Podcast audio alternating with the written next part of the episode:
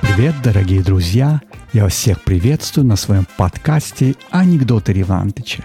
Сегодня 6 апреля, 2 часа 40 минут, и у нас в Лос-Анджелесе теплый и солнечный день.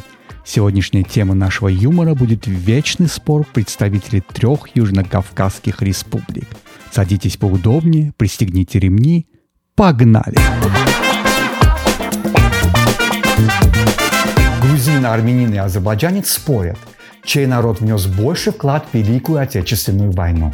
Армянин говорит, наш Александр Мотросян своим телом закрыл амбразуру вражеского дзота.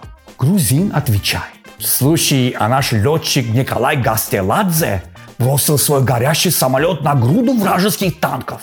Настала очередь азербайджанца. Это что, э? Вот наш Мамаев Курбан до сих пор в Волгограде стоит, да?